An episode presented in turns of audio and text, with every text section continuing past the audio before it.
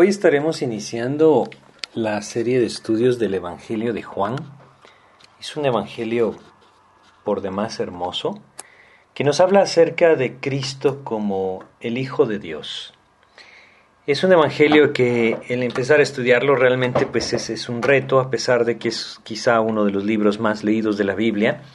Contiene verdades muy profundas y si bien parece quizá al principio un Evangelio sencillo, pues es un evangelio que realmente trae muchísimas enseñanzas y pues que a lo largo de, de todo el tiempo que Dios ha guardado a su pueblo, ha traído mucho quebrantamiento, mucha entrega y mucha fe a aquellos que le buscan.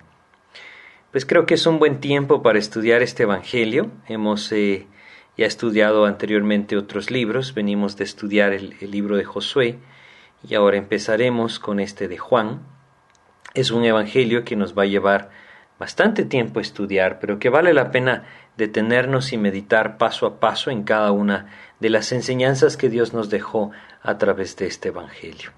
Así es que hoy pues vamos a, a, ver una introducción sobre este evangelio, el poder comprender cuál es el propósito del libro, el poder ver algunas verdades que necesitamos tener claras o por lo menos visualizarlas para poder ir comprendiendo este libro hay una necesidad hoy de estudiar la palabra de Dios. Creo que de alguna u otra forma es muy fácil menospreciar esto y volvernos pues simplemente oidores olvidadizos muchas veces de lo que Dios nos ha dejado en su palabra y creo que el poder detenernos y estudiar un poco más eh, a detalle este evangelio pues nos puede ayudar a comprender claramente muchas cosas que son la voluntad de Dios para nuestras vidas y que a veces nosotros pues no alcanzamos a ver. Así es que vamos a empezar hoy con el estudio del libro de Juan o el Evangelio según San Juan y vamos a ver en él cómo Dios nos presenta a Jesucristo como el Hijo de Dios.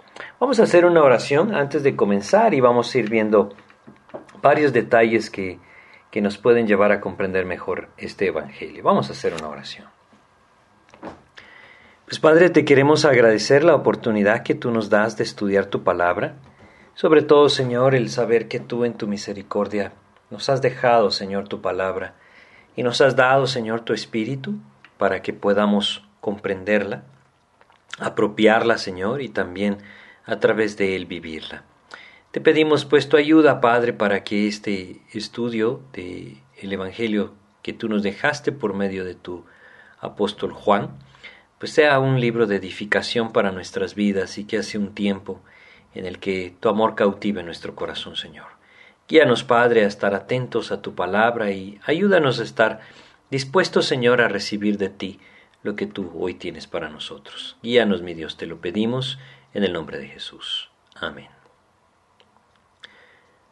Bueno, pues eh, empezando con este Evangelio, realmente hay tantas cosas que, que necesitamos ver o que podríamos repasar antes de entrar versículo a versículo a ver este Evangelio.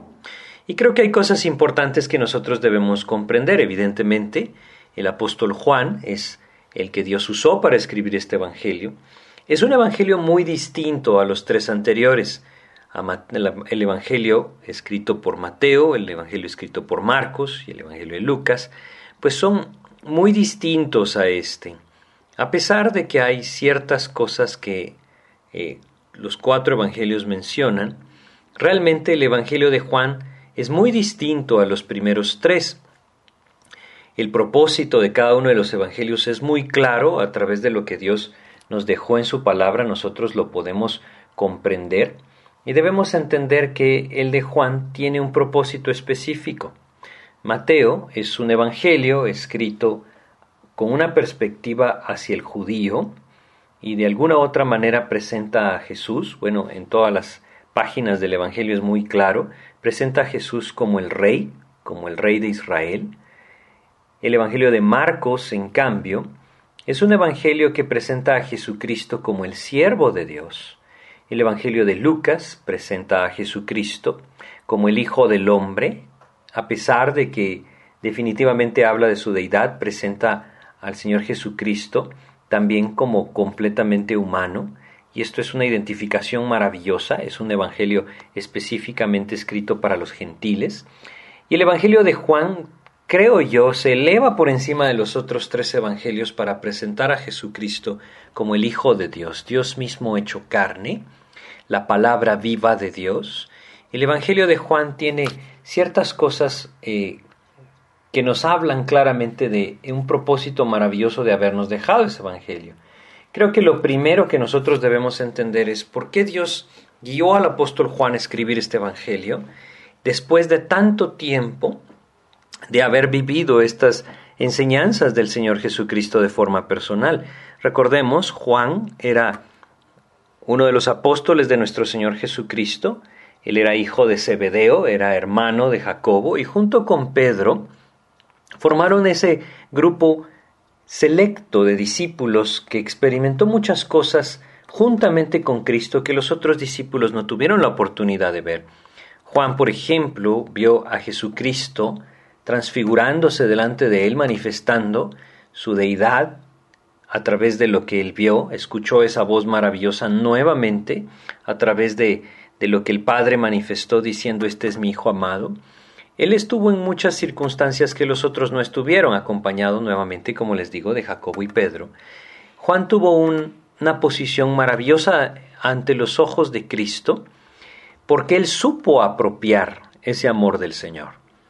Juan fue un hombre que se sintió amado por Cristo, es algo evidente, no solamente en este Evangelio, sino también en sus epístolas.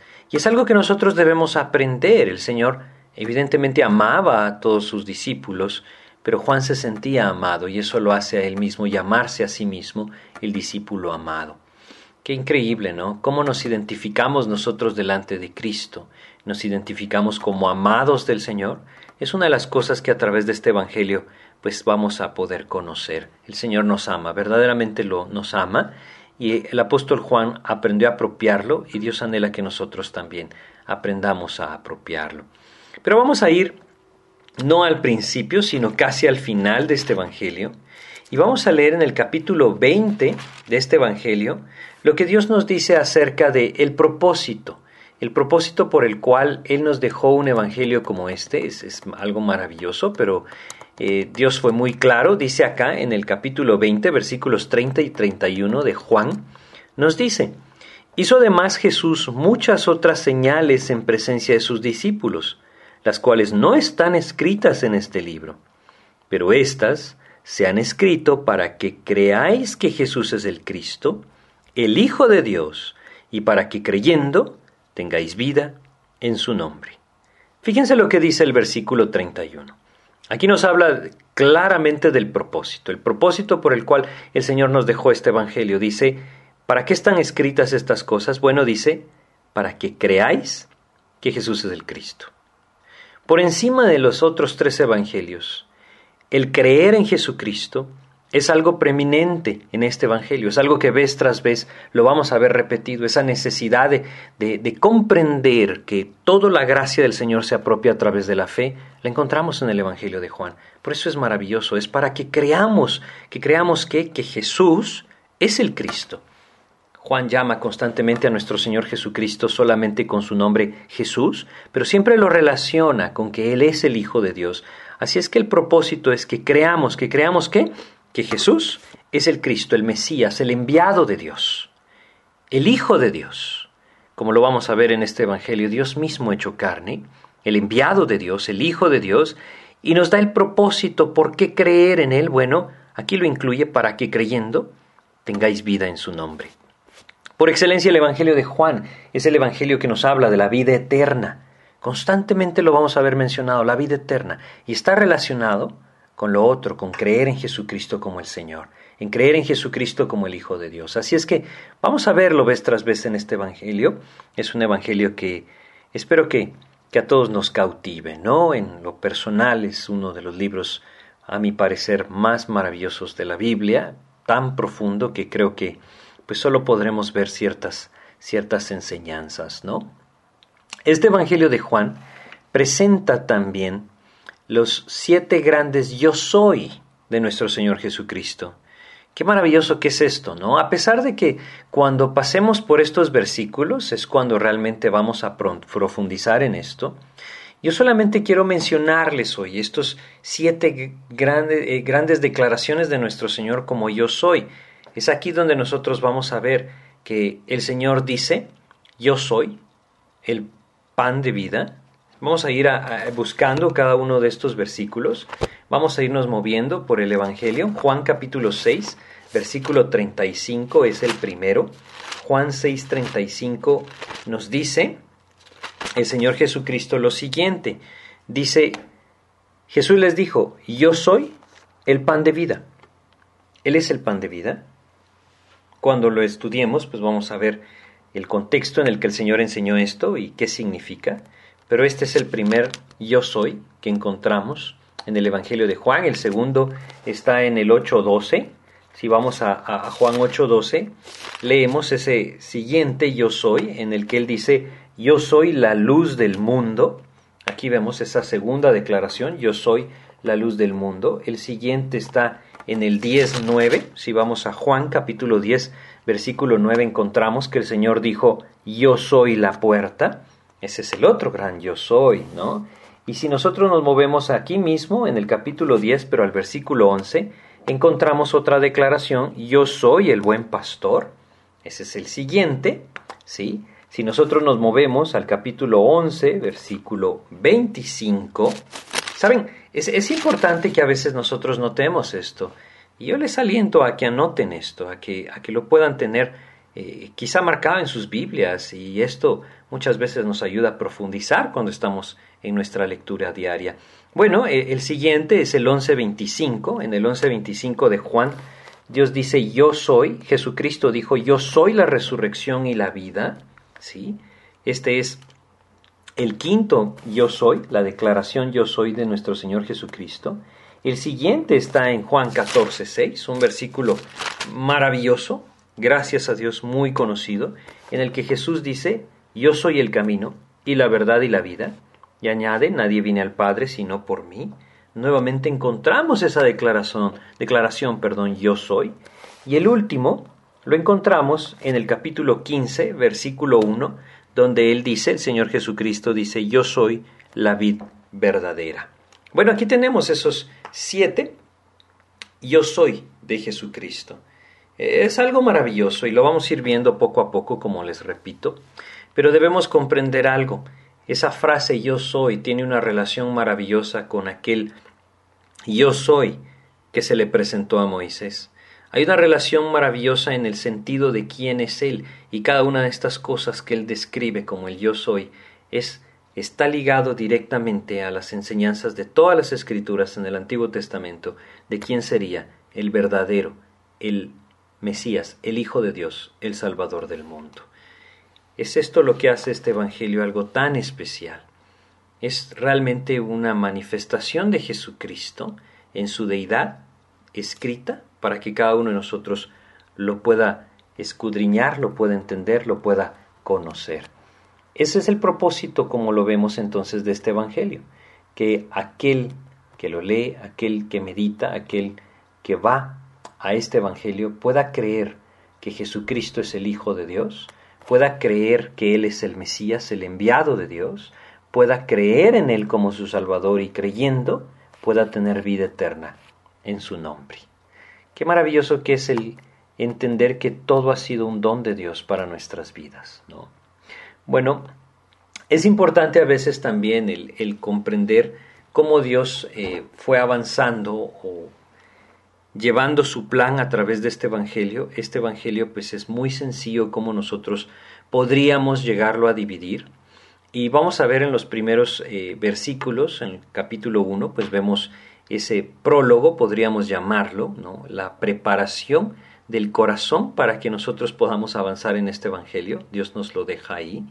No solamente esto, sino que después empieza eh, Dios a manifestar el testimonio, el testimonio de Jesucristo por medio de Juan y por medio de las señales, primeras señales que el Señor hace.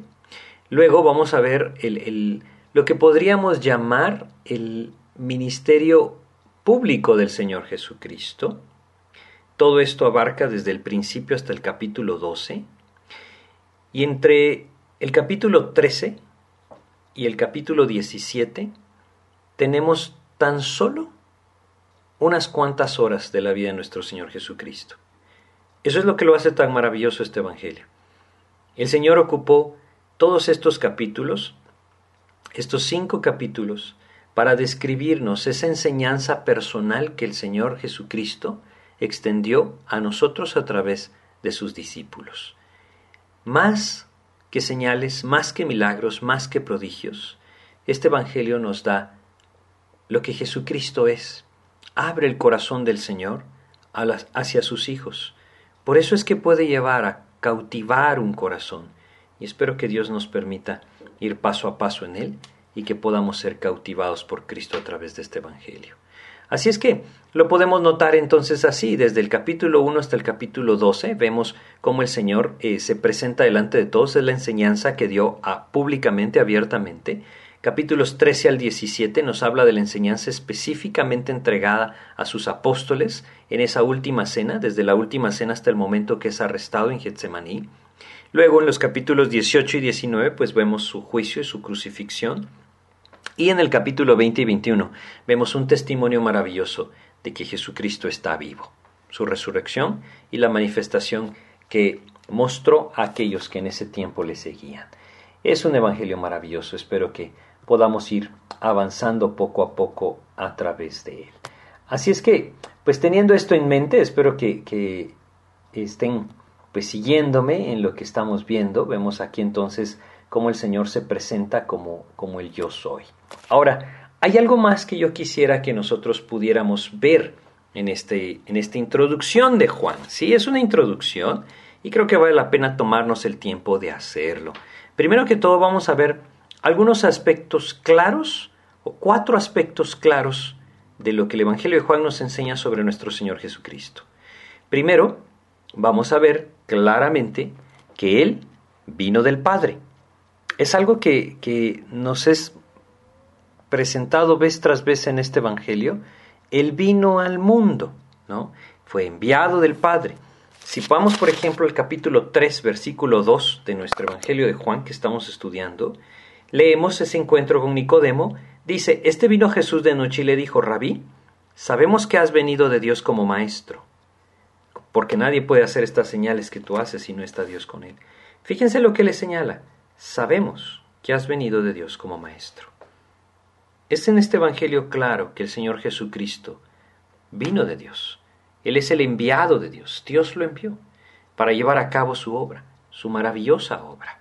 Él vino del Padre. Si empezamos en el capítulo 1, perdón, regresamos en el capítulo 1, versículo 14, dice, y aquel verbo fue hecho carne y habitó entre nosotros. Y vimos su gloria, gloria como del unigénito del Padre, lleno de gracia y de verdad. Es maravilloso poder llegar a entender esto, ¿no? Dios mismo se hizo hombre y habitó entre nosotros, vino del Padre, vino a este mundo. La primera cosa es vino del Padre, la segunda cosa es que vino a este mundo, el tercer aspecto es que Él abandonará este mundo. Si nosotros vamos al capítulo 14 de, de este Evangelio de Juan, nosotros leemos acá en el versículo 1, no se turbe vuestro corazón, creéis en Dios, creed también en mí. Y luego menciona en el versículo 3, y si me fuere y os preparare lugar, vendré otra vez y os tomaré a mí mismo. Aquí están estos dos aspectos. Abandonará el mundo en este Evangelio y promete regresar. Entonces vino del Padre, vino a este mundo, regresó al Padre abandonando este mundo, pero un día regresará. Ese es el plan que Dios nos traza en este Evangelio de Juan. Y es algo maravilloso el poderlo comprender e ir avanzando por él poco a poco. Así es que, pues eh, sin, más que, detenernos en este, en este estudio del Evangelio de Juan, podríamos pues mencionar muchas cosas más, eh, eh, pero creo que es más importante ir específicamente a los versículos y poder aprender lo que el Señor nos dejó escrito. Solamente tengamos en mente, en este Evangelio, el Señor quiere cautivar nuestros corazones. Quiere que nosotros podamos llegar a confiar plenamente en Jesucristo, como el Señor de nuestras vidas y como cada uno de estos yo soy que vamos a ir estudiando. ¿sí? Vamos antes de, empezar en, en, el capítulo 1, vamos a leer algunos versículos. Capítulo 1, versículos 33 y 34. Dice lo siguiente, y yo no le conocía, pero el que me envió a bautizar con agua, aquel me dijo, sobre quien veas descender el Espíritu y que permanece sobre él, ese es el que bautiza con el Espíritu Santo. Y yo le vi, y he dado testimonio de que éste es el Hijo de Dios. No hay duda en el Evangelio de Juan. Jesucristo es el Hijo de Dios. Él es el enviado de Dios. Él es el que bautiza con el Espíritu Santo. Esto quiere decir que cuando la persona cree en Él, Él le da su Espíritu. Él es el Hijo de Dios. El, el, apóstol Juan lo tiene muy claro en su corazón y eso es lo que nos expresa a través de los testimonios que él mismo escuchó. Juan capítulo 3, versículo 16. Estamos leyendo algunos versículos importantes de este Evangelio antes de empezar. Versículo 16 de Juan 3. Porque de tal manera amó Dios al mundo, que ha dado a su Hijo unigénito, para que todo aquel que en él cree no se pierda, mas tenga vida eterna. Maravilloso versículo. Primero vimos, en los primeros dos versículos, capítulo 1, versículos 33 y 34, Él es el Hijo de Dios. Él vino, enviado por Dios. Él es el Hijo de Dios. ¿Por qué lo envió? Ha dado a su Hijo unigénito para que todo aquel que en él cree no se pierda, mas tenga vida eterna. Dios nos ama de tal manera que Él anhela que nosotros pasemos toda la eternidad con Él. Nosotros no podríamos haber alcanzado esto en nuestro medio, por nuestras fuerzas. Es por eso que en su amor Él decidió dar a su Hijo. Este acto es un acto incomparable de amor. Dios anhela que nuestras vidas puedan caer en cuenta en cuanto a ese amor de Cristo y podamos ver a Cristo con ese amor que Él mismo nos tiene. Vamos a ir a Juan capítulo 6, versículos 66 al 69. Desde entonces muchos de sus discípulos volvieron atrás y ya no andaban con él. Dijo entonces Jesús a los doce, ¿queréis acaso iros también vosotros? Le respondió Simón Pedro, Señor, ¿a quién iremos? Tú tienes palabras de vida eterna y nosotros hemos creído y conocemos que tú eres el Cristo, el Hijo del Dios viviente. ¿Cuánta necesidad hay hoy de este Evangelio, no? De comprender este Evangelio. ¿Por qué? Porque estamos hablando del propósito, el propósito por el cual el Señor vino, el propósito por el cual Dios nos dejó este Evangelio, el propósito por el cual nosotros debemos rendirnos a los pies de Cristo. Primero, entender, Él es el Hijo de Dios, enviado por Dios, Dios mismo hecho carne. Él es el que bautiza con el Espíritu, Él es el Hijo de Dios. ¿Por qué lo envió el Señor? Para que todo aquel que en Él cree no se pierda, mas tenga vida eterna. Nuestros ojos deben estar en la eternidad. En Juan 6, 66 al 69 leemos, Muchos volvieron atrás, ya no le seguían, porque Él no vino a cumplir sus deseos terrenales, porque Él no vino a conceder lo que el hombre quería o anhelaba tener. Él vino a dar vida eterna. Los discípulos saben esto, en este tiempo ya lo sabían, y claramente le dicen, ¿a quién iremos? Tú tienes palabras de vida eterna. Nosotros hemos creído y nosotros conocemos que tú eres el Cristo si hay algún motivo para seguir a Jesús es este. Si hay algún propósito por el cual el hombre debe seguirle a Cristo es este. Él es el Cristo, el Hijo del Dios viviente, enviado a este mundo para que todo aquel que en él cree no se pierda, mas tenga vida eterna. Cuando nosotros ponemos nuestros ojos en Cristo, solamente por propósitos o motivos terrenales, tenemos la vista demasiado corta. Él vino a dar vida eterna. Esa vida eterna está en la, en la fe en Jesucristo. Si adelantamos un poco en Juan capítulo 10 versículos 34 en adelante dice lo siguiente, Juan capítulo 10 versículo 34, Jesús le respondió, ¿no está escrito en vuestra ley yo dije dioses sois? Si amó dioses aquellos a quienes vino la palabra de Dios y la escritura no puede ser quebrantada. Al que el Padre santificó y envió al mundo, vosotros decís, tú blasfemas porque dije, Hijo de Dios soy. Si no hago las obras de mi Padre, no me creáis. Mas si las hago, aunque no me creáis a mí, creed a las obras, para que conozcáis y creáis que el Padre está en mí y yo en el Padre. Aquí vemos algo, el testimonio de Cristo. Todo lo que él hizo tenía un propósito, dar testimonio de que él era el enviado de Dios, de que él era el Hijo de Dios, aquel que podía dar vida eterna a todo aquel que pusiera su fe en Él. Ese es el anhelo del Señor y que por medio de este Evangelio nosotros lo podamos contemplar con claridad y que si alguno de nosotros no tiene esa claridad de su fe en Jesucristo o de la vida eterna que Él le extiende a través de la fe, a través de este Evangelio lo pueda tener. Dios anhela seguridad en la vida de sus hijos, seguridad de salvación por medio de la fe en Jesucristo. Pero va más allá y es algo que vamos a ver en este Evangelio. El capítulo 11 es uno de los más especiales de este Evangelio. Y nosotros vemos aquí algunas cosas maravillosas en cuanto a lo que el Señor hace. Si nosotros, por ejemplo, leemos el versículo 3, dice, enviaron pues las hermanas para decir a Jesús, Señor, aquí el que amas está enfermo. Vamos a ver el amor del Señor, el amor del Señor no solamente manifestado a través de haber dado su vida en la cruz, sino también en esa búsqueda, en esa compasión, en ese anhelo de ver a aquellos tener comunión con Él. Realmente este Evangelio es el Evangelio que nos habla claramente de la fe que lleva a la vida eterna. Así es que en esto debemos poner nuestros ojos mientras estudiamos este Evangelio. Espero que a través de lo que Dios nos vaya guiando, pues Él pueda llevarnos a comprender no solamente esto, sino a gozarnos también en lo que Él nos ha dejado escrito.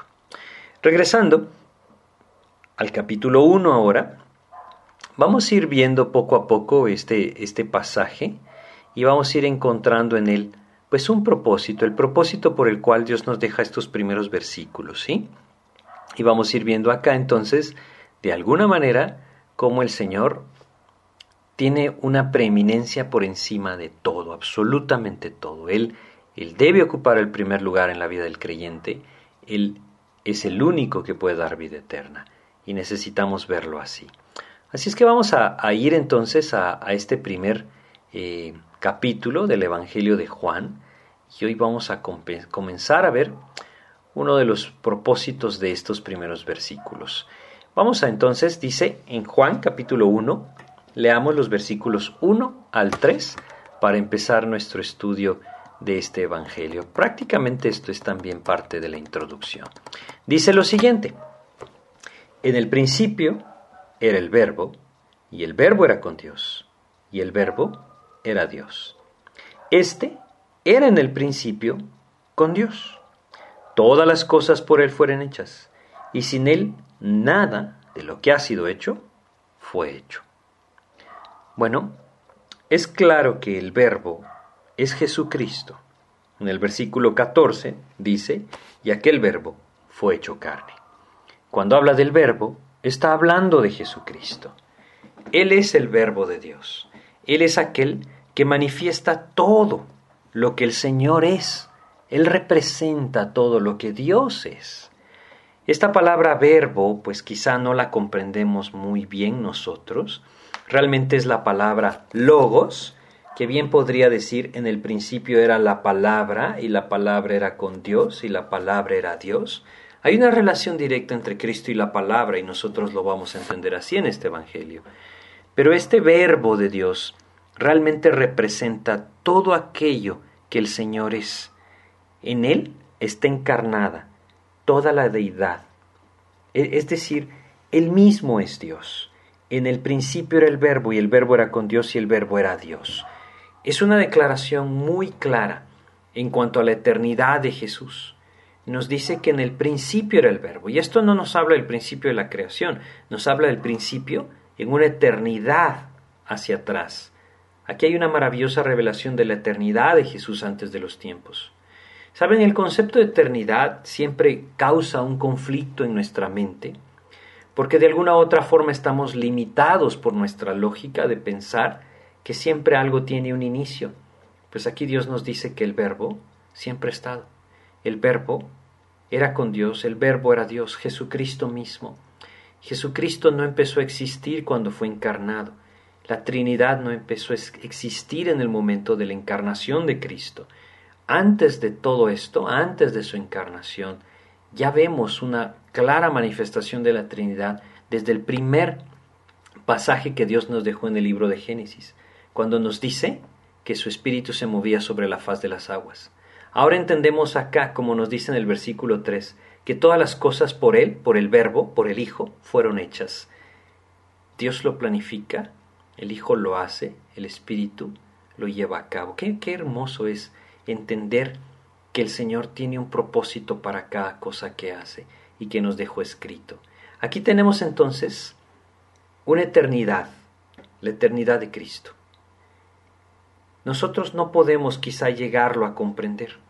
Y hay muchas cosas, como les repito, que están limitadas por nuestra lógica.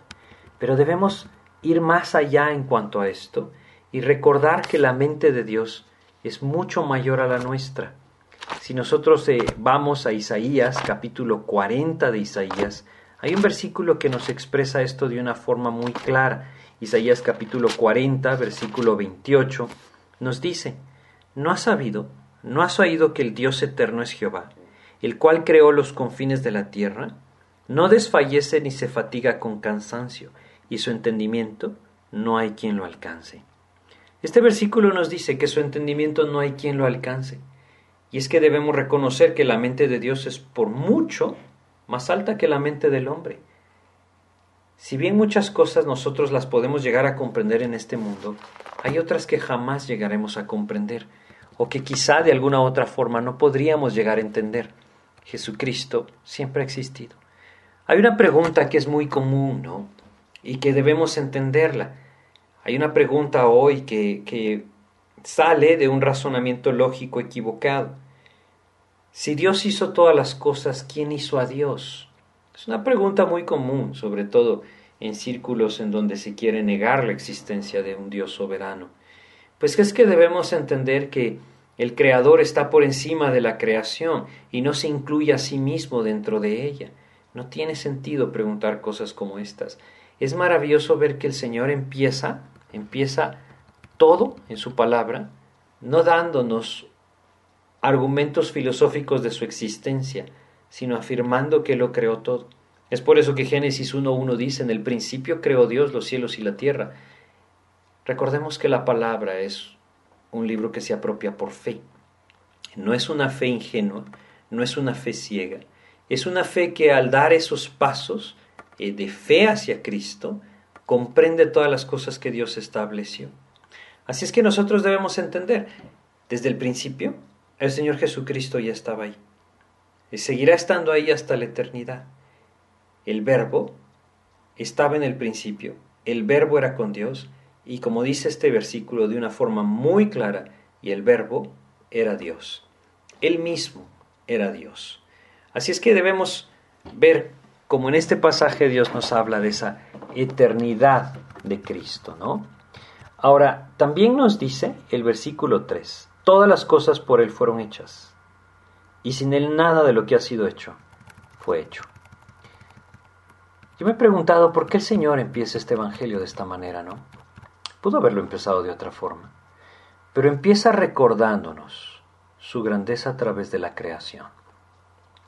Empieza haciéndonos ver que Él es el que ha hecho todo. Empieza haciéndonos ver que Él es el que ha formado todas las cosas y aún nuestras propias vidas. Saben, a través de su palabra Dios nos muestra un propósito por el cual Él muestra a los creyentes su grandeza a través de la creación. Y esto nos hace pensar en la vida de Job. El mismo propósito que Dios tuvo para mostrarle a Job quién era Él y quién era Job, es el mismo propósito que Dios tiene hoy para nosotros mostrarnos al principio de este Evangelio quién es Él. Cuando el hombre contempla la grandeza del Señor, puede tomar entonces la posición correcta, humildad, Dios comienza este Evangelio, el que muestra a Jesús como el Cristo, representando su deidad, afirma y recuerda que Jesús es el Cristo, es Dios mismo. Dios inicia este Evangelio mostrándonos lo mismo que en su momento le mostró a Job, su grandeza contra nuestra pequeñez, su deidad contra nuestra humanidad, su absoluta sabiduría y control sobre nuestra ignorancia o en contra de nuestra ignorancia. Dios anhela que tomemos una posición correcta para este Evangelio. Es humildad. Es entender que el que nos dejó escrito esto es el creador de todas las cosas, que ninguno de nosotros podría decirle qué haces, porque lo ha hecho todo perfecto. Es bien importante, creo que es bien importante empezar este Evangelio con la posición correcta en nuestro corazón, humildad, no perdiendo de vista, Él es el creador de todas las cosas, incluyendo mi propia vida. Cuando Job vio esa manifestación de Dios, o cuando Dios se le manifestó, y le mostró que él había hecho todas las cosas, y que Job no entendía cómo Dios había hecho todas las cosas, Job reconoció entonces cuál era su posición. Y al final de este libro de Job, capítulo 42, versículos 3 al 6, él dice, ¿quién es el que oscurece el consejo sin entendimiento? Por tanto yo hablaba lo que no entendía, cosas demasiado maravillosas para mí que yo no comprendía. Oye te ruego y hablaré, te preguntaré y tú me enseñarás. De oídas te había oído, mas ahora mis ojos te ven. Por tanto me aborrezco y me arrepiento en polvo y ceniza. ¿Saben? E, esta es la reacción que produjo en el corazón de Job contemplar que Dios era el creador de todas las cosas. Estamos empezando el Evangelio de Juan, el Evangelio que nos presenta a Cristo como el Hijo de Dios. Y lo primero que debemos entender es, Él es el creador de todas las cosas. ¿Qué podríamos nosotros argumentar en contra de ese Dios soberano? A Job esto lo llevó a reconocer que habían muchas cosas fuera de, su alcance. ¿Quién era él para discutir con el Creador? Esto lo llevó a poder humillar su corazón y recibir las enseñanzas de Dios y arrepentirse delante del Señor. Es lo mismo que Dios pretende al iniciar este Evangelio, sin duda de esta manera. Y es que debemos entender algo. Por muy claro que sea este Evangelio, un corazón orgulloso nunca puede ser transformado. El orgullo en la vida del creyente le impide recibir la enseñanza del Señor y ser moldeado por el Señor. Nos lleva a creer, el orgullo nos lleva a creer muchas veces que somos autosuficientes y aún muchas veces lleva a las personas a pensar que Dios no merece ser amado. Es ahí en donde Dios quiere que nosotros comprendamos. Él es el dueño de todo, Él hizo todas las cosas. Nada de lo que ha sido hecho fue hecho sin Jesucristo. Y hay otro propósito incluido en esto, sin duda que lo hay. El poder entender que este Dios soberano, creador de todas las cosas, dio su vida por mí. No solamente nos lleva al corazón una posición de humildad, debe cautivar nuestros corazones en el amor del Señor. Es simplemente valorar su amor. Eso es lo que Él anhela. Que nos demos cuenta de la grandeza del sacrificio del Señor que nos demos cuenta que Él, siendo Dios, vivió una vida sin pecado, pero cargó con los nuestros. Que nos demos cuenta que el mismo, que ha estado ahí desde el principio, el mismo por el cual todas las cosas fueron hechas, se hizo hombre y dio su vida en la cruz por nosotros. Dios anhela que nosotros meditemos en esto y creo que nunca, nunca está por demás meditar un poco, un poco más aún en este amor del Señor. Él es el que tiene control de todas las cosas. Él podría haber hecho cosas muy distintas. Él podría haber venido y acabado con la creación caída y haber hecho una nueva. Sin embargo, Él decidió dar su vida en amor hacia nosotros, en amor por nosotros, para que cada uno de nosotros pudiera entonces encontrar esa vida eterna de la que hemos hablado anteriormente. Dios anhela entonces que nosotros podamos ver a Cristo, no solamente como un maestro, no solamente como un maravilloso profeta, como el Hijo de Dios, el Verbo de Dios, Dios mismo, el Creador de todas las cosas, quien dio su vida por nosotros. Esto es como Dios empieza entonces este Evangelio. Y si avanzamos un poco más, vamos a, regresar al capítulo 1 y vamos a ver los siguientes versículos. Vamos a leer los versículos 4 y 5. Dicen lo siguiente. En él estaba la vida, y la vida era la luz de los hombres. La luz en las tinieblas resplandece, y las tinieblas no prevalecieron contra ella. Bueno, vemos que en estos dos versículos Dios nos habla acerca de lo que Cristo traía a este mundo. Se nos dice que en Él estaba la vida, se nos dice que la vida era la luz de los hombres. También Dios nos dice que su luz resplandece en las tinieblas, que las tinieblas no pueden prevalecer sobre ella. Todo el plan de Dios puede verse resumido en esto. Cristo es la vida y la luz de los hombres. Ese es el Señor que tenemos. Él es la vida y la luz de los hombres. Él vino a dar vida espiritual, vino a darnos vida espiritual. Y debemos reconocer aquí que cada uno de nosotros estábamos muertos en nuestros delitos y pecados, como Efesios capítulo 2 versículo 1 nos enseña. Estábamos muertos en nuestros delitos y pecados. Esta muerte espiritual nos separa de Dios, nos separaba de Dios, y nos tenía condenados una eternidad en el infierno. Pero Dios quiso manifestar su gracia, su amor hacia nosotros, y derramó vida, vida a través de Cristo. Dios quiere sin duda que todo hombre alcance esta vida, una vida abundante, una vida eterna. Es por eso que en este Evangelio se nos dice en Juan 10:10, yo he venido para que tengan vida y para que la tengan en abundancia. Dios anhela que nosotros podamos vivir no solamente con una esperanza de eternidad en nosotros, sino una vida abundante acá. En Él estaba la vida. Todo lo que el hombre necesita está en Cristo. En Él está la vida. La vida eterna, la vida abundante está en Cristo. Y si nosotros le seguimos, entonces la encontraremos. No solamente Dios nos habla de esa vida abundante en la tierra, es muy claro lo que el Señor nos enseña. En 1 de Juan capítulo 5, versículos 11 y 12, entendemos que Él también nos habla de esa seguridad de eternidad. 1 Juan 5, 11 y 12 dice, y este es el testimonio, que Dios nos ha dado vida eterna, y esta vida está en su Hijo.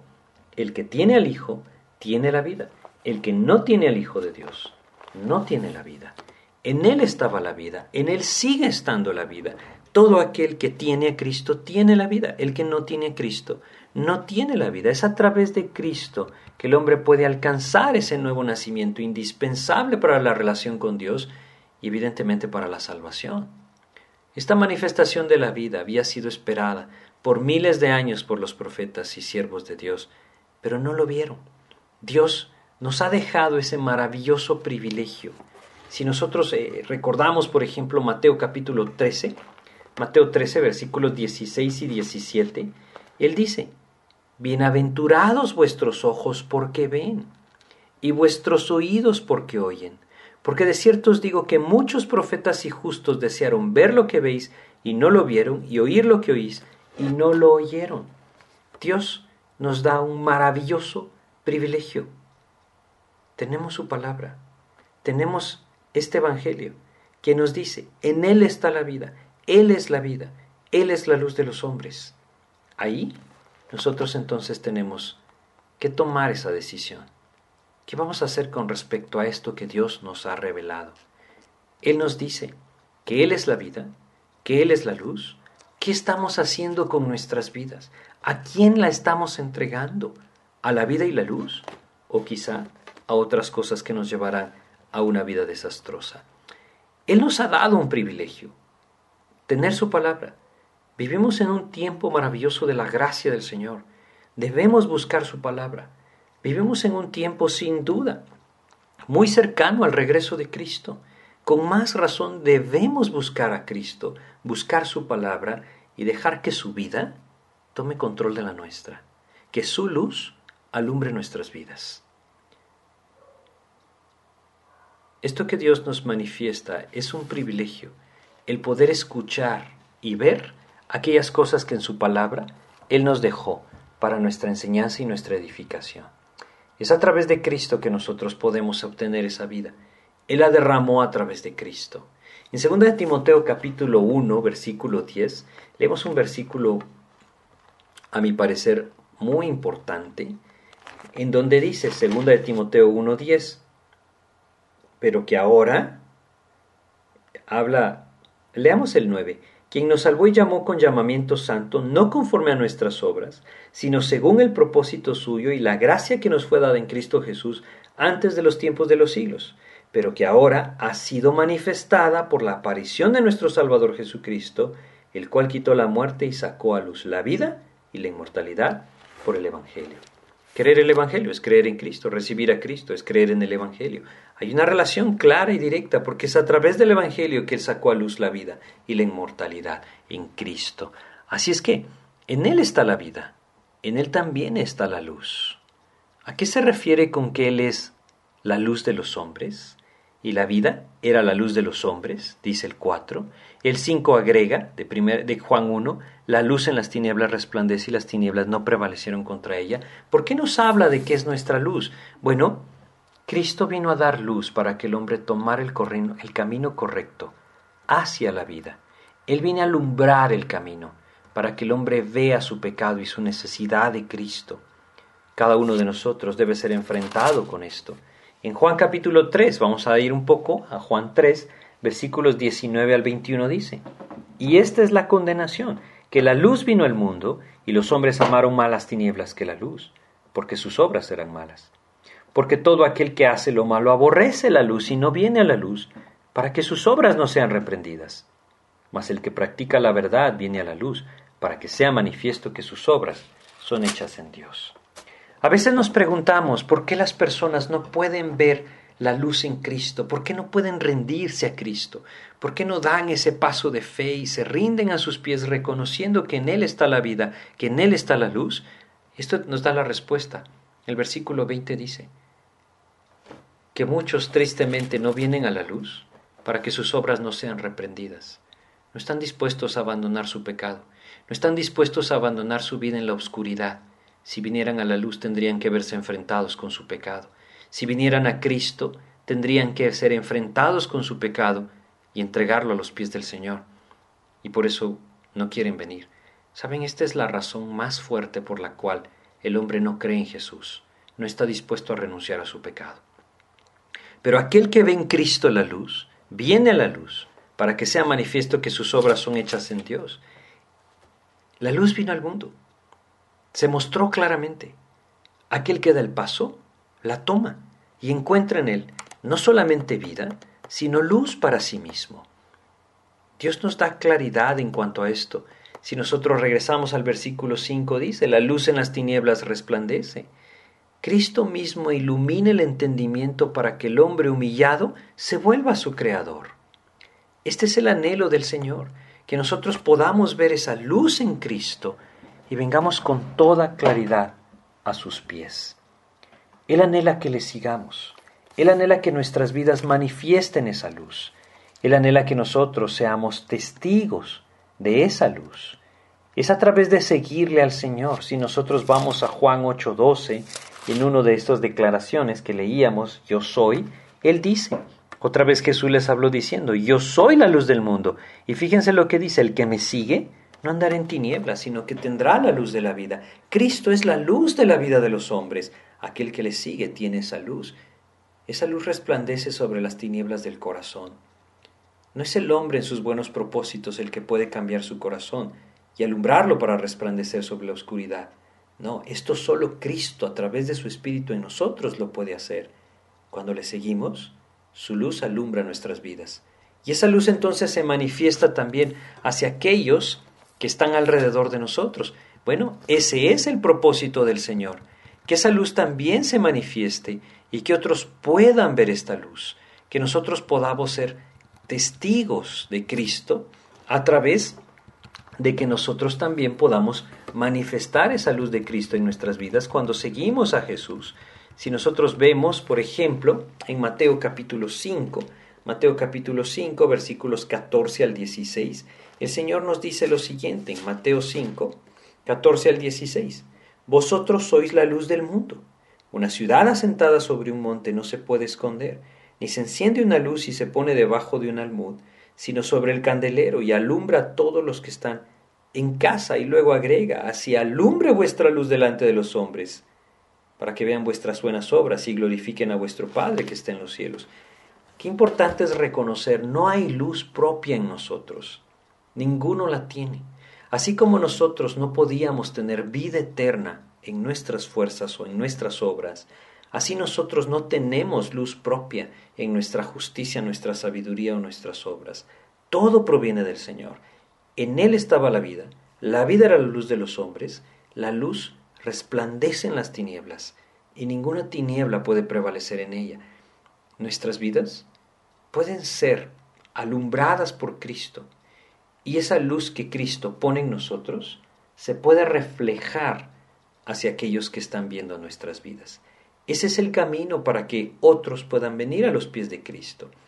Pero todo empieza con estos primeros versículos. Aquí nos vamos a detener y quisiera recapitular un poco estos primeros versículos. Dios nos habla de la deidad de Cristo a través de su eternidad, a través de su poder, creando todas las cosas. Vemos en Cristo una deidad clara, evidente, a través de su existencia eterna. En el principio era el verbo. Desde el principio el verbo estaba ahí, estaba con Dios, el verbo era Dios. Jesucristo mismo. En el principio hizo Dios los cielos y la tierra, nos dice Génesis. Y Juan capítulo 1, versículo 3 nos dice que todas las cosas por Él, por el verbo, fueron hechas. Y sin Él nada de lo que ha sido hecho fue hecho. Nos habla claramente de quién es nuestro Señor. Es Dios mismo. Y no podemos nunca perderlo de vista. No podemos rebajar a Cristo a tan solo un maestro, un profeta, alguien que enseñó cosas piadosas. No, Él es Dios mismo. Ha estado ahí siempre y siempre estará. Él es el mismo ayer y hoy por los siglos, nos dice el, libro de Hebreos. Así es que no lo podemos perder de vista. Él mismo es el creador y Él mismo es el que se hizo hombre y dio su vida por nosotros. Cuán importante es acercarnos a este Evangelio con humildad, contemplando el amor del Señor. Y luego nos habla de que Él es la vida, que Él es la luz, no hay otro camino. Lo vamos a ir viendo en este Evangelio. Él es la vida, Él es la luz. Aquel que viene a Él tiene la vida, tiene la luz. Aquel que le rechaza, rechaza la vida, rechaza la luz. Jesucristo es la vida y la luz de los hombres. Vamos a detenernos ahí, vamos a orar y si Dios nos permite en nuestro próximo estudio, pues vamos a continuar desde el versículo 6. Señor, te damos gracias, Padre, por esta oportunidad y te pedimos tu ayuda y dirección, Señor, para que lo que tú nos estés enseñando, Padre, en este Evangelio, realmente pueda cautivar nuestro corazón. Ayúdanos hoy a entender, Señor bendito, que Solo tú tienes la vida, solo tú das vida eterna, solo tú tienes esa luz que puede alumbrar la vida de todo hombre. Ayúdanos a no perderlo de vista, Señor, para que no solamente nuestras vidas te sigan solo a ti, sino también, Señor, para que la prioridad siempre sea hablar de ti. Ayúdanos a entender, Señor, que así como nos diste vida, así como has alumbrado nuestras vidas, Quieres hacerlo en la vida de los demás. Y para esto quieres usarnos, mi Dios. Ayúdanos pues a apropiarlo. Te pedimos tu dirección, Señor, y te agradecemos en el nombre de Jesús. Amén, Señor.